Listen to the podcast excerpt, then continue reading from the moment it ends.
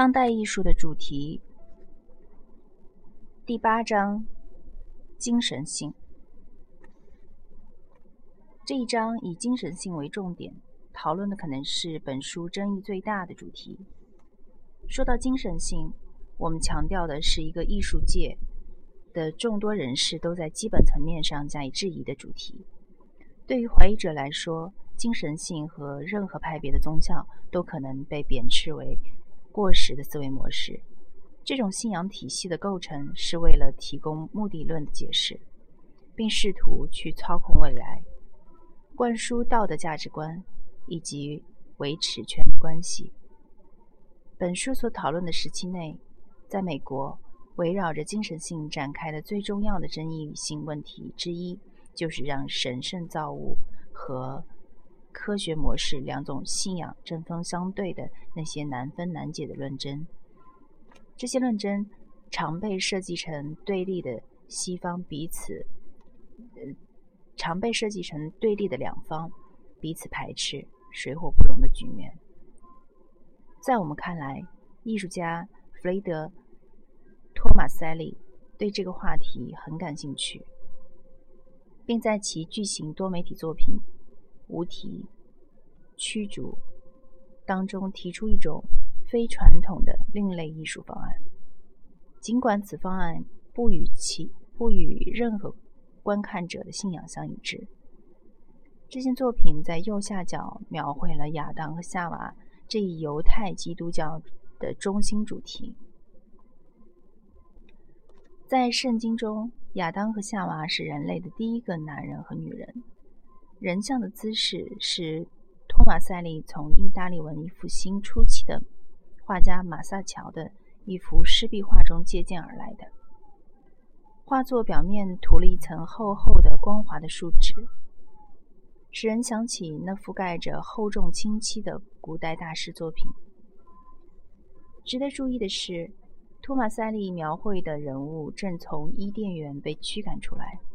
这是西方艺术史中被反复描绘的情节：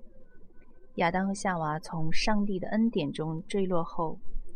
被从天堂驱赶到了地面。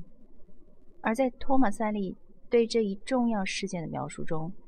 此事件被视为早期人类历史的开端。二人是在一道炫目的永恒之光中离开的，正如画面画面上漆黑的夜空下。复杂的星云图案所表现的那样，在格雷戈里·沃克看来，画面左侧由悬浮在树叶之上的小颜料斑点构成的能量集合，产生了由图案组成的爆炸过程。万物的发生无处不在。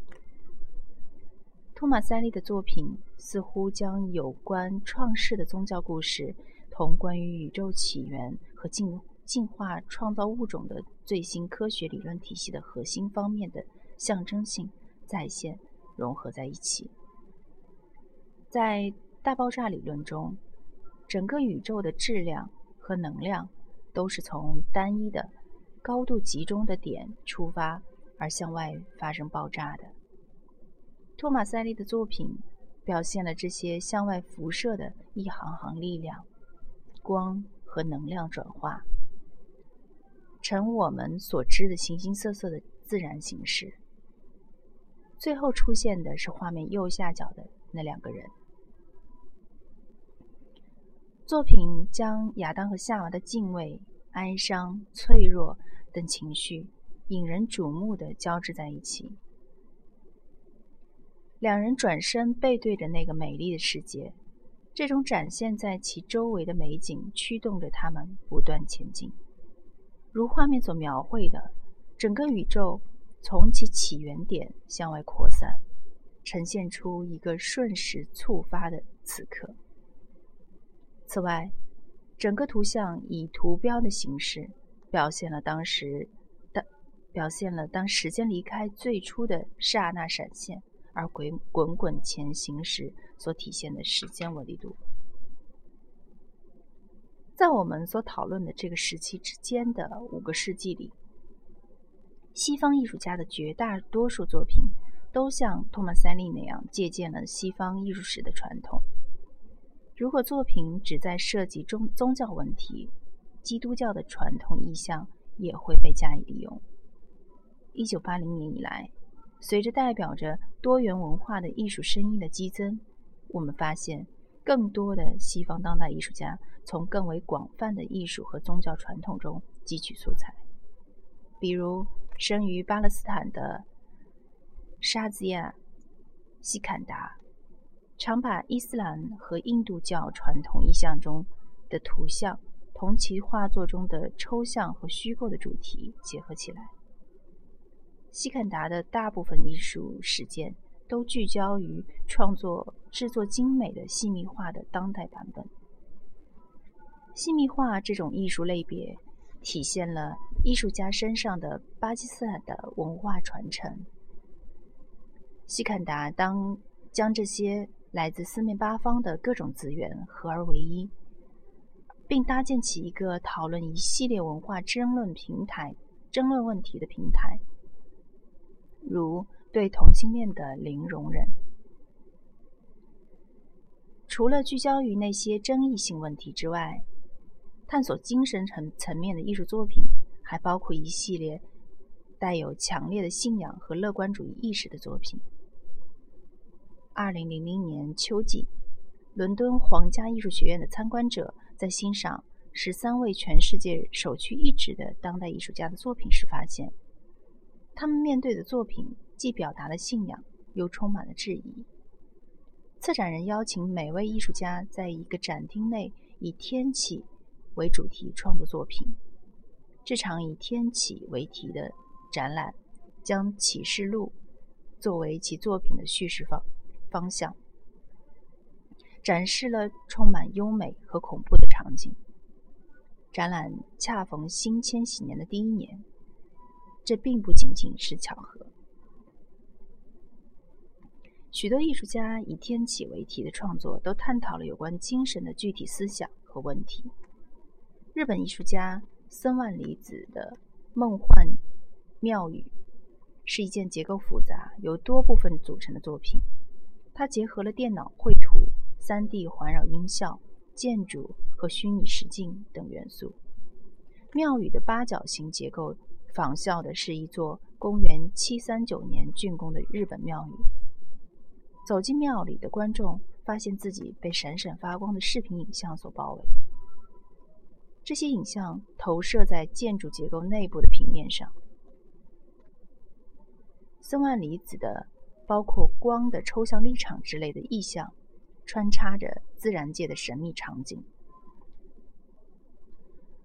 给观众带来了片刻的顿悟，一种对永恒的现在的体验。艺术家相信，如今借助先进技术，这种体验对我们来说已非遥不可及。除了森万里子那洋溢着乐观主义的创造之外，天启还让观众看到了当代宗教所受到的批判和一个扭曲的世界令人心痛的景象。在英国的迪诺斯·查普曼和杰克·查普曼兄弟的作品《地狱》的恐怖场面中，上百个弱小的受害者饱受纳粹纳粹暴行的摧残。查普曼兄弟的作品将集中营的历史浓缩成对。末世浩瀚的恐怖场景，以及人类相互诅咒和指责的隐喻。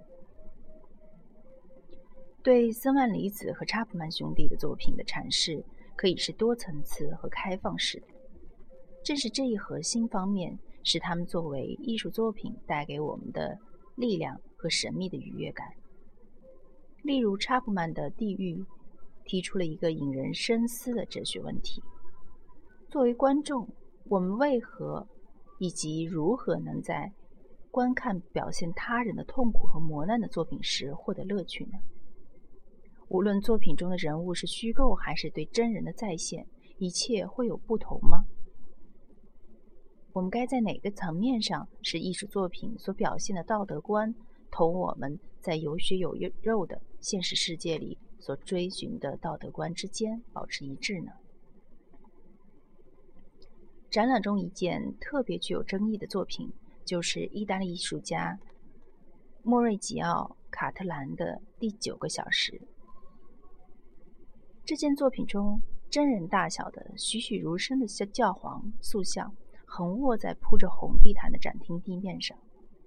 教皇手中紧紧抓着十字架，教皇被一块相当于其体型一半大小的陨石压在下面，附近的碎玻璃表面。一块来自外外层空间的石头，似乎从天而降，穿过头上的天窗，正好砸在他身上。卡特兰的陨石仿是仿佛是一个神传达的旨意，为的是将我们从组织化宗教的谬误中唤醒，或正好相反，陨石也许预示了上帝并未死去。谁还会有这样令人不可思不可思议的命命中目标的能力？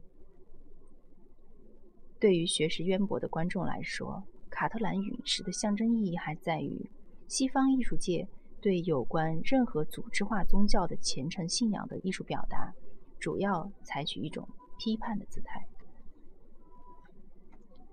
集体怀疑是我们当下文化状况的一个核心部分。作为一个社会，我们倾向于去怀疑包括宗教和精神性在内的宏大叙事的唯一性。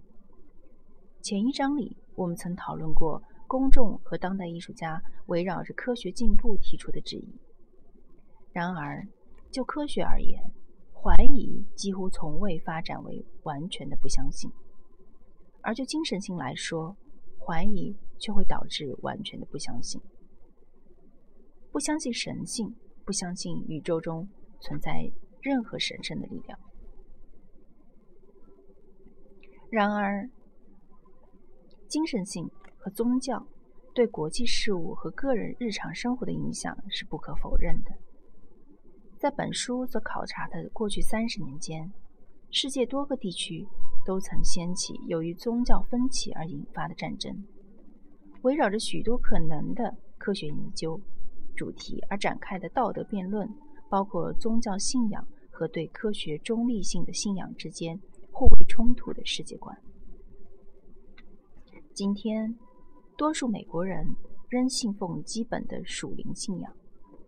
一项2007年由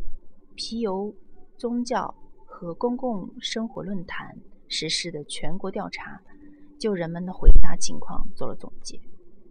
完全相信上帝的存在，和相信很多宗教都能达到永生。许多其他国家的居民回答具有更高的一致性，宣称对属灵的真理抱有基本的信仰，并自守某一宗教信条。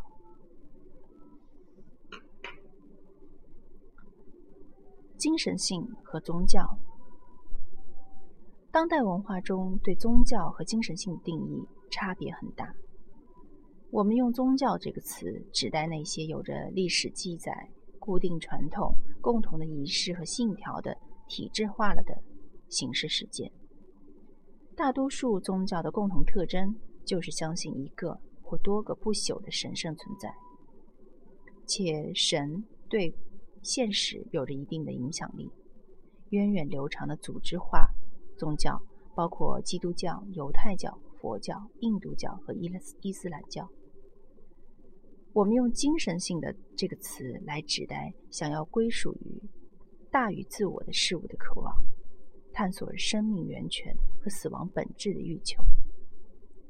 以及对宇宙中难以言表、不可捉摸的力量的认知。没有参与过正式宗教的人。可能无法意识到其生命中强大的精神维度。正如策展人苏珊·索林斯所言：“无论我们是否参与正式的宗教活动，人类状况似乎都要求我们去探索精神层面，对我们的存在和来世的可能性发出自己质疑。我们思考着自身和周围世界的联系。”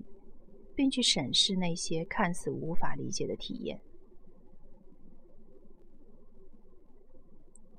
简要的历史回顾：回顾过去，我们发现，艺术和精神性之间的紧密联系一直贯穿着人类的生存史始终，二者常常彼此交织，并相互促进。精神艺术探讨了人类最深层次的需要和最难解的生命谜团，对死亡和来生的相信，宇宙本质及人类在宇宙中的位置。引导我们的个人和公共行为的道德准则，这些问题都一直是艺术探讨的对象。艺术讲述了特定宗教传统的故事，赋予神灵的想象以视觉形式，为宗教膜拜和仪式提供用于祈祷告的物件和场所。古代这方面的例子包括斯里兰卡、波隆。波隆纳鲁瓦古城的巨型佛雕，伊斯坦布尔的圣索菲亚大教堂，墨西哥奇琴伊察古城的玛雅金字塔，以及埃及的吉萨金字塔。在西方，基督教一直统领着三世纪到十七世纪的艺术生产。基督教的传统艺术意象。对众多艺术观赏者来说，都是耳熟能详的。无论他们是否信奉基督教，其他重要的世界性宗教，尤其是印度教和佛教，也同样依靠艺术来刻画众神、圣名和讲述宗教故事。犹太教和伊斯兰教在历史上一直反对，一直反对制作用于。宗教目的的图像，作为对图像的替代，表现这些信仰的宗教艺术，将将重点放在抽象的表现手法上，并强调借助书法和其他途径来修饰宗教文本。不同宗教体系对不同文明中的艺术的塑形方式，常常会形成十分鲜明的对照。例如，有些宗教传统和实践活动更为理性，有些则更为玄妙神秘。前者的艺术趋于一种符合逻辑、通俗易懂的方式来教导信众，而后者的艺术则旨在用深奥晦涩的符号和令人心醉神往的幻想，使观者沉浸于充满神秘性的和情感色彩的状态中不能自拔。此外，没有任何一个宗教是静止不变的。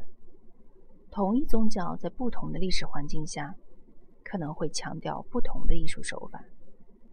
譬如，将基督教分为天主教和新教教会的宗教分裂，就反映在天主教国家和新教国家巴洛克时期那对比鲜明的艺术手法中。也没有任何宗教是完全统一的，每个主要。宗教的内部还存在许多宗派，每个宗派都有其独立的信条，包括对艺术在宗教中所扮演的角色的观念。自启蒙运动以后，在西方的主流文化中，艺术界和宗教领域之间渐行渐远，众多为艺术提供资助和展览机会的世俗机构开始涌现。作为视觉艺术赞助者的教会势力日趋衰微。美国建国之初的宪法通过第一修正案，命令教会与政府分离。因此，美国政府从未大力宣扬过宗教艺术。另外，自到达新英格兰的清教徒开始，北美一直是逃避宗教迫害的团体和避难和避难所。因此，对宗教分歧的宽容深深根植于这个国家的社会结构中。从美国历史来看，大多数获得公众认同的宗教艺术家，都来自社会边缘或民间艺术家阶层。哲学对神创造宇宙的质疑，以及对组织化宗教的合法性和关联性的怀疑态度。在19世纪得以公开表达，并在德国哲学家弗雷德里希·尼采的著名宣言“上帝死了”那里达到高潮。同时，在西方，人们越来越多地接触到外来宗教，这促进了新的宗教、新的信仰的诞生。一些被疏离的个人成为无神论者，而其他人则转而信奉从多个传统或根植于自然的信仰中汲取养分的各种宗教。这里自然是这里自然被视为是一种必不可少的泛神的力量。